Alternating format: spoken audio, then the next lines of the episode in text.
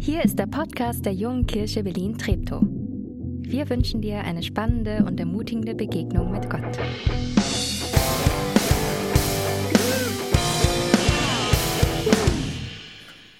Ah, danke Christoph. Einen wunderschönen guten Morgen. Ich bin Nathanael, einer der Pastoren hier. Es passiert an manchmal an langen, stressigen Tagen, dass ich abends mit meiner Frau Miriam auf dem Sofa sitze und wir uns ernsthaft die Frage stellen, was haben wir eigentlich gemacht, als wir noch keine Kinder hatten? Und ich weiß nicht, ob der eine oder andere der Kinder hat, diese Frage kennt. Was haben wir eigentlich, also was haben wir denn eigentlich mit der ganzen Zeit gemacht? Und ähm, das war ein total, das muss ein total entspanntes Leben. Wir können uns dann oft nicht mehr dran erinnern. Und wenn wir dann zu einer Weile reden, dann ähm, holt uns die Realität auch schon wieder ein und wir merken, okay, ich glaube, man kann auch ein stressiges Leben haben ohne Kinder und ähm, äh, das heißt ja nicht, weil man keine Kinder hat, ist alles äh, stressfrei. Aber was wir gemerkt haben, es gibt schon eine Veränderung zu vor dem, vor unserem Leben ohne Kinder und, und danach. Die Dinge haben sich verschoben, die haben sich verändert. Prioritäten haben sich verändert. So ist es dann. Eine andere, ganz andere Geschichte, wo ich mich schon noch immer wieder frage, ist, wie war das eigentlich, bevor ich ein Smartphone hatte? Wie war das eigentlich, bevor die Welt vernetzt, digitalisiert war und man irgendwie ständig überall Anschluss hatte? Äh, und ich habe überlegt, wie war das, als ich Kind war? Und eine Sache, die, die immer wieder vorkam, ich wurde als Kind zum Bäcker geschickt, äh, bei uns, äh, fünf Straßen weiter, mit einem, nachhaltig wie meine Eltern waren, natürlich mit einem Beutel, ähm, wo dann die, die Schrippen, während es hier reinkommen. Und dann kommt man in den Bäckerladen rein und da ist schon eine Schlange. Und heute ist ja ganz klar, was passiert. Leute stehen dann so in der Schlange aber das gab's ja damals noch nicht. Das heißt, die Tür geht auf, das hat immer noch so gebimmelt, so blim blim. Alle drehen sich um. Ah, dem Baders Fritz sein Junger. Also, ist auch schön, man hatte ja auch keinen eigenen Namen, sondern man war immer das Kind von. Und dann gab's Leute, die hatten einfach das Bedürfnis, dir das Gespräch dann auch so einfach reinzudrücken. Und ich muss sagen, als Kind, was hat man da gemacht? Man hat sich dann mehr oder weniger freiwillig irgendwie unterhalten oder versucht irgendwie ein paar Dinge zu sagen oder auch nicht. Irgendwie unvorstellbar. Eine andere Sache, ähm, die tatsächlich passiert ist früher als Kind, kenne ich noch, äh, das Wort, das nennt sich Langeweile. Ist aufgekommen. Langeweile. Habe ich mal so ein Bild mitgebracht. Äh, bin ich ich, aber wir, das Gute ist, wenn man, wenn man in, ich bin in Süddeutschland aufgewachsen, wenn man in Süddeutschland wohnt, ist es nicht so weit nach Italien wie von Berlin. Die schlechte Nachricht ist immer noch sehr weit. Und wenn man mit dem Auto fährt, waren das einfach etliche Stunden. Und am Anfang, da wusste man noch, was man macht. Äh, man hat noch den Bruder genervt oder man hat den Walkman. Wir hatten damals schon Walkman. Das Problem war nur, nach 60 Minuten war das Ding ja alle und man hat meistens auch verpasst, eine zweite Kassette mitzunehmen und dann nochmal die Kassette hören, war auch irgendwie doof. Und dann hat sich so im Laufe der Zeit so, ein, so für mich so ein Spiel entwickelt, vielleicht kennt es der eine oder andere noch, äh, Regentropfenrennen. Also geht natürlich auch nur, wenn es regnet. Wohl dem, der äh, unterwegs war, es hat geregnet. Also du schaust auf die Fensterscheibe ganz oben und du tippst, welcher Regentropfen als erstes unten ist. ist ein geniales Spiel, weil die Karten mischen sich ja immer wieder neu. Ja, oben gucken, suchst dir ein paar aus und du tippst, welcher von den Regentropfen. Und dann haben die sich mal mehr verbündet mit anderen. Und dann wurden die richtig schnell. Zack, war die unten. Okay, neuer Tipp. Äh, meine Frage an dich, dreh dich gerne mal, wenn du möchtest, zu deiner Nachbarin, zu deinem Nachbar. Was machst du, wenn dir langweilig ist? Oder eine andere Frage, wenn du darauf keine so einfache Antwort hast. Was machst du auf langen Fahrten, wenn du unterwegs bist? So eine Minute Gespräch, dreht euch gerne mal zueinander, was machst du, wenn dir langweilig ist oder auf langen Fahrten.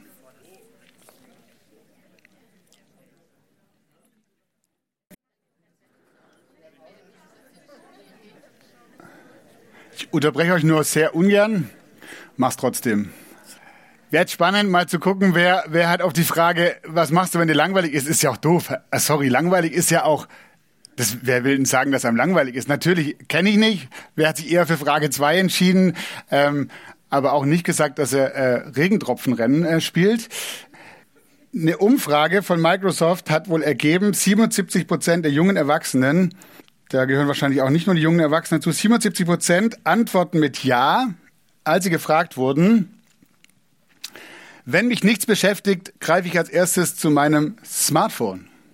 Wenn mich nichts beschäftigt, Langeweile, dann greife ich als erstes zu meinem Smartphone. Was ist eigentlich so äh, schlimm daran, nicht gelangweilt zu sein, irgendwie immer was zu tun zu haben? Ähm, ist doch okay. Langeweile ist doch vielleicht gar nicht so äh, das Ziel. Ich habe erst später dann äh, gelesen, dass es wissenschaftliche Studien sagen, Menschen, denen langweilig ist, die sind kreativer. Also Langeweile macht kreativ, deswegen bin ich so ein kreativer Mensch, weil ich als Kind so viel Langeweile hatte. Aber wir reden hier nicht nur äh, über Langeweile. Was ist denn das Problem dieser ständigen Berieselung, dieses ständigen äh, Grundrauschens in unserem Leben? Und das nächste Bild macht es ganz äh, schön deutlich. Der Lärm, der Lärm der modernen Welt macht uns taub für die Stimme Gottes. Schönes Bild, oder? Das ist ein schönes Bild. Ja. Der Lärm der modernen Welt macht uns taub für die Stimme Gottes. Wir haben dieses Jahr, wir haben gesagt, wir wollen ein Jahresthema Anbetung. Wir wollen wirklich wieder vor Gott kommen, vor ihm stehen. Wir wollen etwas von ihm mitbekommen, um ihn anzubeten, wieder neu zu staunen, wer er ist und wie er ist. Die Herausforderung ist, um, um wieder zu hören und zu sehen und, und mitzubekommen, wer Gott ist, müssen wir dieses Grundrauschen in unserem Leben reduzieren. Ähm, ein anderes Bild, das äh, Dirk vor drei Wochen hatte, ist dieses Bild von dieser Schneekugel. Und solange dieser, dieser Schnee, viele von euch kennen es, solange dieser Schnee in diesem Glas unterwegs ist, da ist dieses Bild, das es da drin gibt, oft gar nicht so richtig zu erkennen. Man muss stillhalten. Man muss dieses Glas stillhalten, damit sich diese Flocken legen und man das sehen kann, was da drin eigentlich zu sehen ist. Und dann haben wir ja vor zwei Wochen diese schöne Detox, Digital, Digital Detox Club gemacht. Mal für eine Woche alle Social Media vom Smartphone entfernt oder nach hinten geschoben und mal eine Woche verzichten. Ich fand es sehr spannend, als wir das angefangen haben, kamen einige Leute auf mich zu. Äh, was heißt es jetzt? Eine Woche ohne Smartphone? So ganz, oh, oh. Äh, oder eine Woche ohne Messenger? Ho, ho. Wirklich so.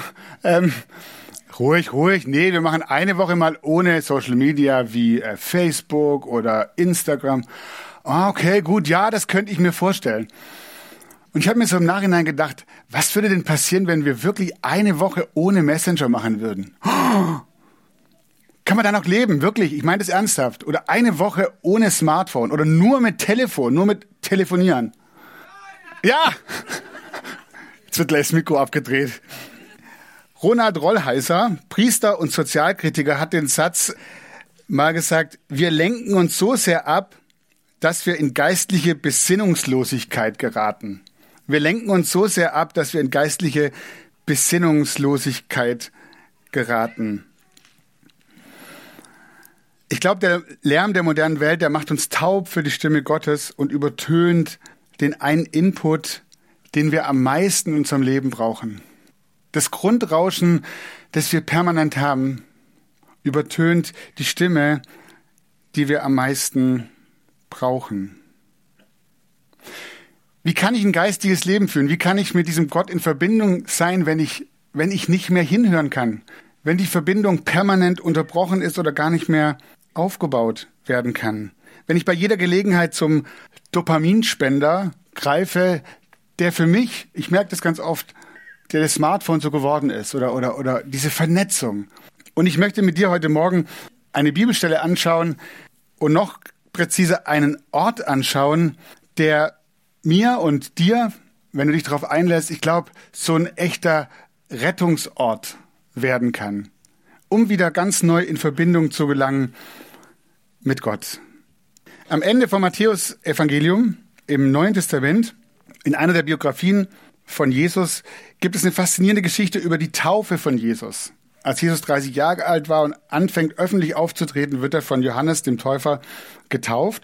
Und da ist in der Matthäus-Erzählung, da kommt eine Stimme vom Himmel, die sagt, dies ist mein geliebter Sohn und an ihm habe ich große Freude. Da wird diesem Jesus von Gott her die Identität zugesprochen, wer er ist. Mein geliebter Sohn, an dem ich große Freude habe. Das ist sozusagen die Startrampe für alles, was dann kommt, für alles, was Jesus tut, für jede Begegnung, für jedes Wunder, für, für jeden Weg, den er ganz bewusst geht bis zum Kreuz. Und kurze Zeit später lesen wir von dem Ort, um den es mir heute Morgen geht. Danach, also nachdem er getauft wurde und ähm, Gott gesprochen hatte, danach führte der Heilige Geist Jesus in die Wüste, weil er dort vom Feind auf die Probe gestellt werden sollte. Nachdem er 40 Tage und 40 Nächte keine Nahrung zu sich genommen hatte, war er sehr hungrig. Als erstes, was auffällt, ist, das erste, was Jesus nach seiner Taufe tut, ist, er geht direkt in die Wüste. Und die erste Beobachtung, wenn man dieses Wort Wüste googelt oder nachschlägt in der Bibel, dann merkt man, das geht nicht, nicht zwangsläufig um diesen Ort mit Sand und Hitze, sondern im griechischen Wort, das griechische Wort heißt Eremos. Und Eremos kann auf verschiedene Weisen übersetzt werden. Wüste, ja, verlassener Ort, abgelegener Ort, einsamer Ort, ruhiger Ort, auch Wildnis oder Einöde. In allen vier Evangelien gibt es Geschichten und wirklich viele Geschichten über Jesus und diesen Eremos, über diesen Jesus und die Beziehung zu diesem Ort. Und das hier, diese Geschichte hier ist die allererste Geschichte, wo dieser Ort vorkommt in Verbindung mit Jesus. Und ich möchte, dass wir heute Morgen wahrnehmen, das ist der Ausgangsort. Also nachdem Jesus anfängt, seinen Job, seinen Dienst anfängt, von Gott gesagt bekommen hat, Du bist mein geliebtes Kind. Du bist der, mit dem ich etwas Besonderes vorhabe.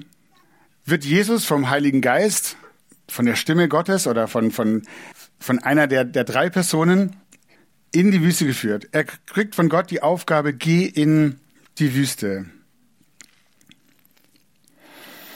Und er wird dort von dem von, von, von dem Teufel auf die Probe gestellt. Und ich habe die Stelle immer für mich lange Zeit so gelesen und habe gedacht, ja, ist ja typisch.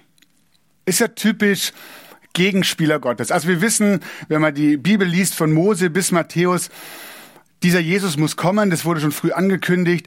Er ist der, der gegen diesen Gegenspieler kämpfen wird Gottes und der ihn besiegen muss. Aber so klar, was macht er? Er führt ihn in die Wüste. So ist er doch so der, der Gegenspieler Gottes. Da, wo, wo ich einen abgeschafften Tag hatte, wo ich müde bin, wo ich hungrig bin, da greift er mich an. An den Ort führt er mich. Aber ich glaube, die Wüste ist nicht ein Ort der Schwäche, sondern die Wüste ist ein Ort der Stärke. Und wenn wir das verstehen, was hier jetzt passiert, dann werden wir die Bedeutung der Wüste oder dieses ruhigen Ortes oder der Einsamkeit für unser eigenes Leben entdecken und sehen. Was passiert? Jesus wird von dem Heiligen Geist in die Wüste geführt. Und die Wüste ist, und das ist eigentlich meine Lieblingsübersetzung, ein Ort der Ruhe, ein Ort der Gottesbegegnung. Ich habe euch mal ein zweites Bild mitgebracht, wie ich mir diesen Ort vorstelle. Also stell dir vor, drumherum ist alles weg. Alles, was rauschen kann, alles, was mich ablenkt, ist weg. Aber im Zentrum dieses Ortes ist ein Ort der Gottesbegegnung. Jesus bekommt von seinem Vater zugesprochen, du bist mein geliebtes Kind. Mit dir habe ich was Besonderes vor. Und Jesus geht in die Wüste, weil er weiß, diese Wahrheit, die muss noch tiefer einsinken. Ich brauche Zeit um mit Gott. Sechs Wochen, 40 Tage, um mich herum Wüste. Und er fastet. Bewusstes Verzichten auch hier. Ich möchte mich von nichts ablenken lassen. Nur ich und Gott. Ich brauche diese Zeit mit dem Vater. Und dann kommt der Teufel und versucht ihn. Aber dann ist er bereit, um Nein zu sagen. Dann ist er bereit, um seinen Weg zu gehen und den Weg Gottes zu gehen. Um mich herum Wüste. Wir haben gemerkt, wie, was können wir tun, um dieses Grundrauschen in unserem Leben leiser zu bekommen? Was können wir tun? Aber dann braucht es diesen Ort, diesen Eremos in deinem und meinem Leben, wo wir sagen, hier konzentriert sich alles auf den, der uns was zu sagen hat, auf Gott selbst. Ich möchte noch zwei Sätze zu Eremos sagen, oder diesem Ort der Einsamkeit, ist nicht der Ort des Alleinseins, wenn wir es verwechseln. Oh, Einsamkeit, geh mir bitte weg mit Einsamkeit. Es geht nicht um Alleinsein oder um Isolation. Und vielleicht könnte man Einsamkeit auch eher mit Zweisamkeit beschäftigen. Da geht es um Gott und es geht um mich. Einsamkeit ist ein auf Gott zubewegen. Isolation dagegen ist Flucht. Einsamkeit ist Sicherheit, Isolation ist Gefahr. Einsamkeit öffnet, in der Einsamkeit öffnet man sich für Gott, in der Isolation gibt man all den negativen und sorgenvollen Gedanken freien Raum.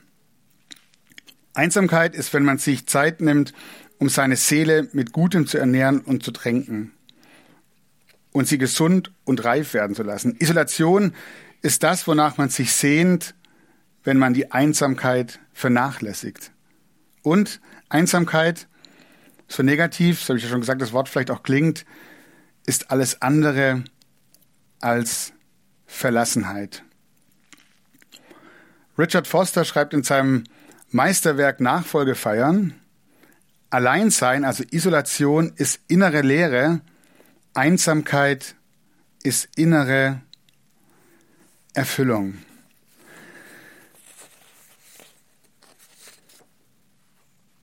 Wie kann das aussehen? Ich habe eine interessante Bege von einer interessanten äh, Begebenheit gelesen.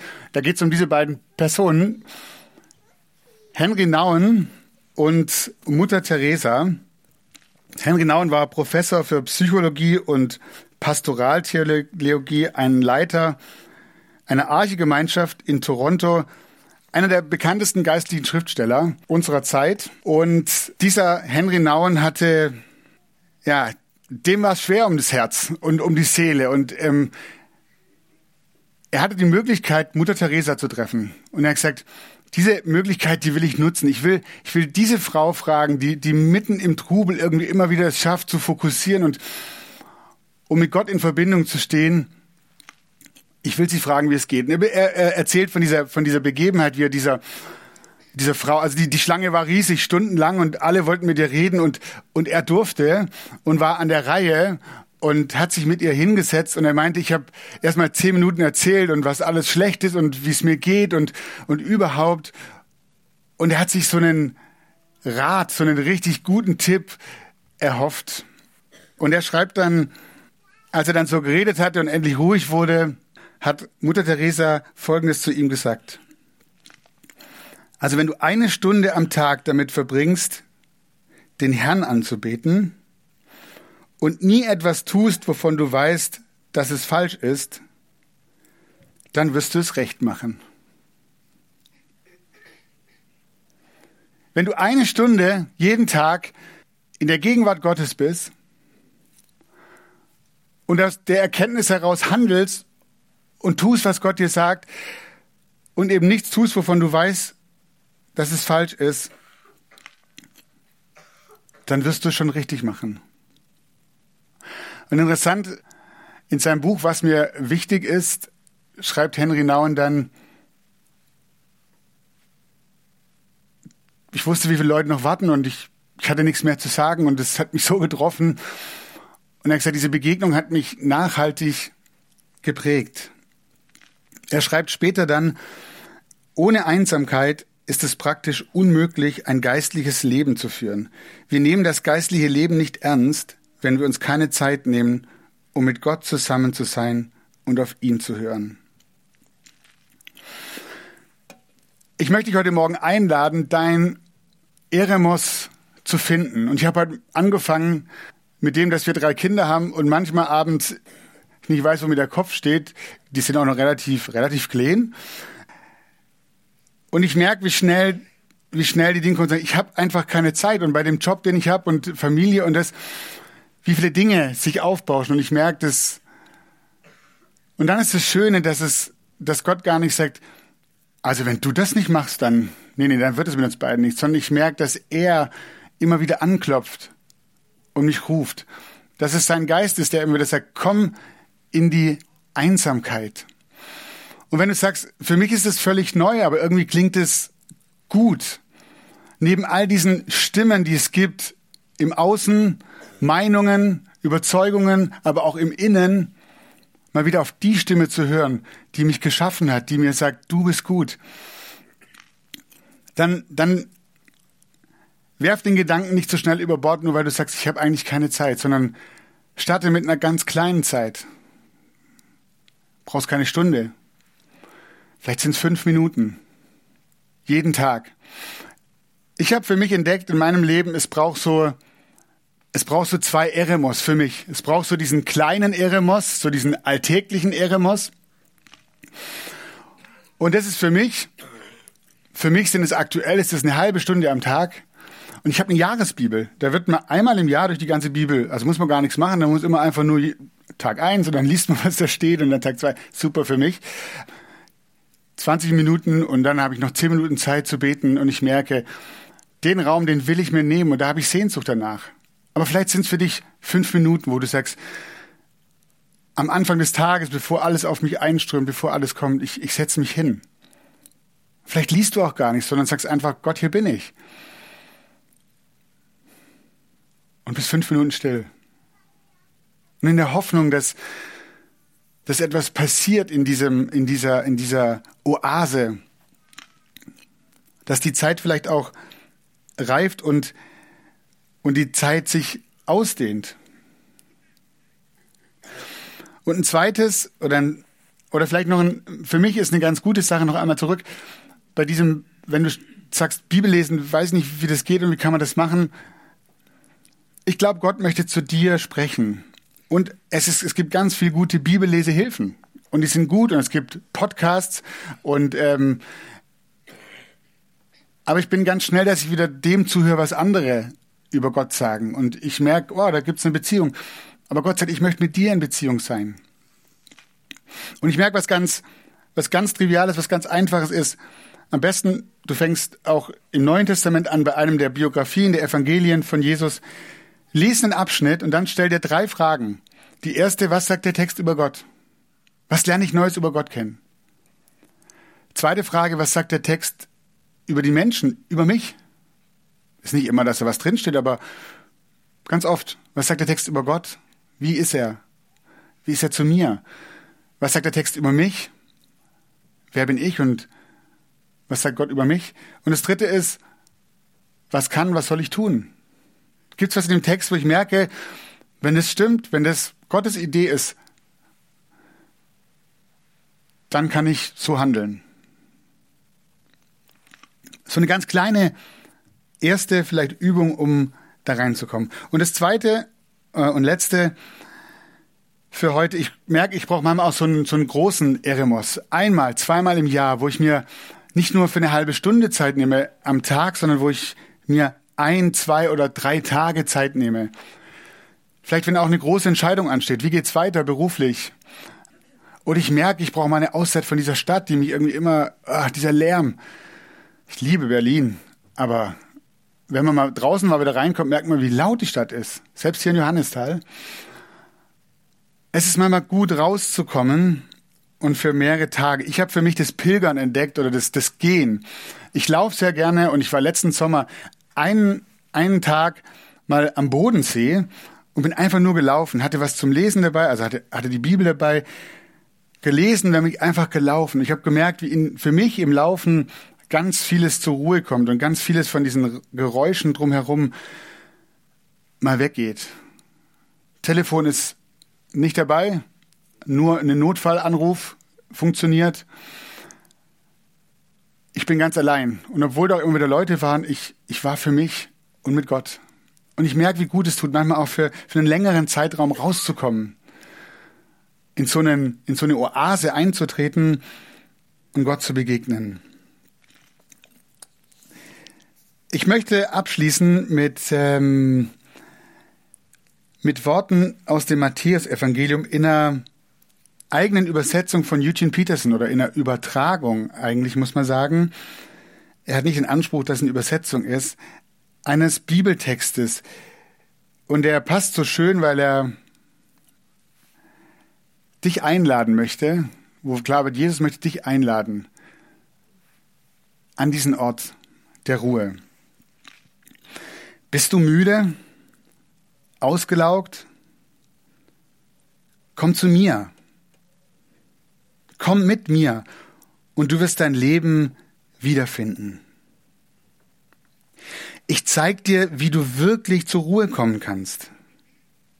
Begleite mich und arbeite mit mir. Schau zu, wie ich es mache. Lerne die unbeschwerten Rhythmen der Gnade kennen. Ich werde dir nichts Schweres oder Unpassendes auferlegen. Leiste mir Gesellschaft, und du wirst lernen, frei und leicht zu leben. Amen.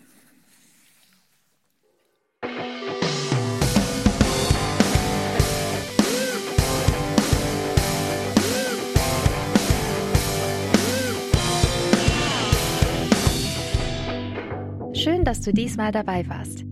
Wenn du mehr über den Glauben erfahren möchtest, dann schreib uns gerne an info@jkb-treptow.de oder besuch uns einfach persönlich. Alle Infos findest du unter jkb-treptow.de. Wir wünschen dir eine gesegnete Woche.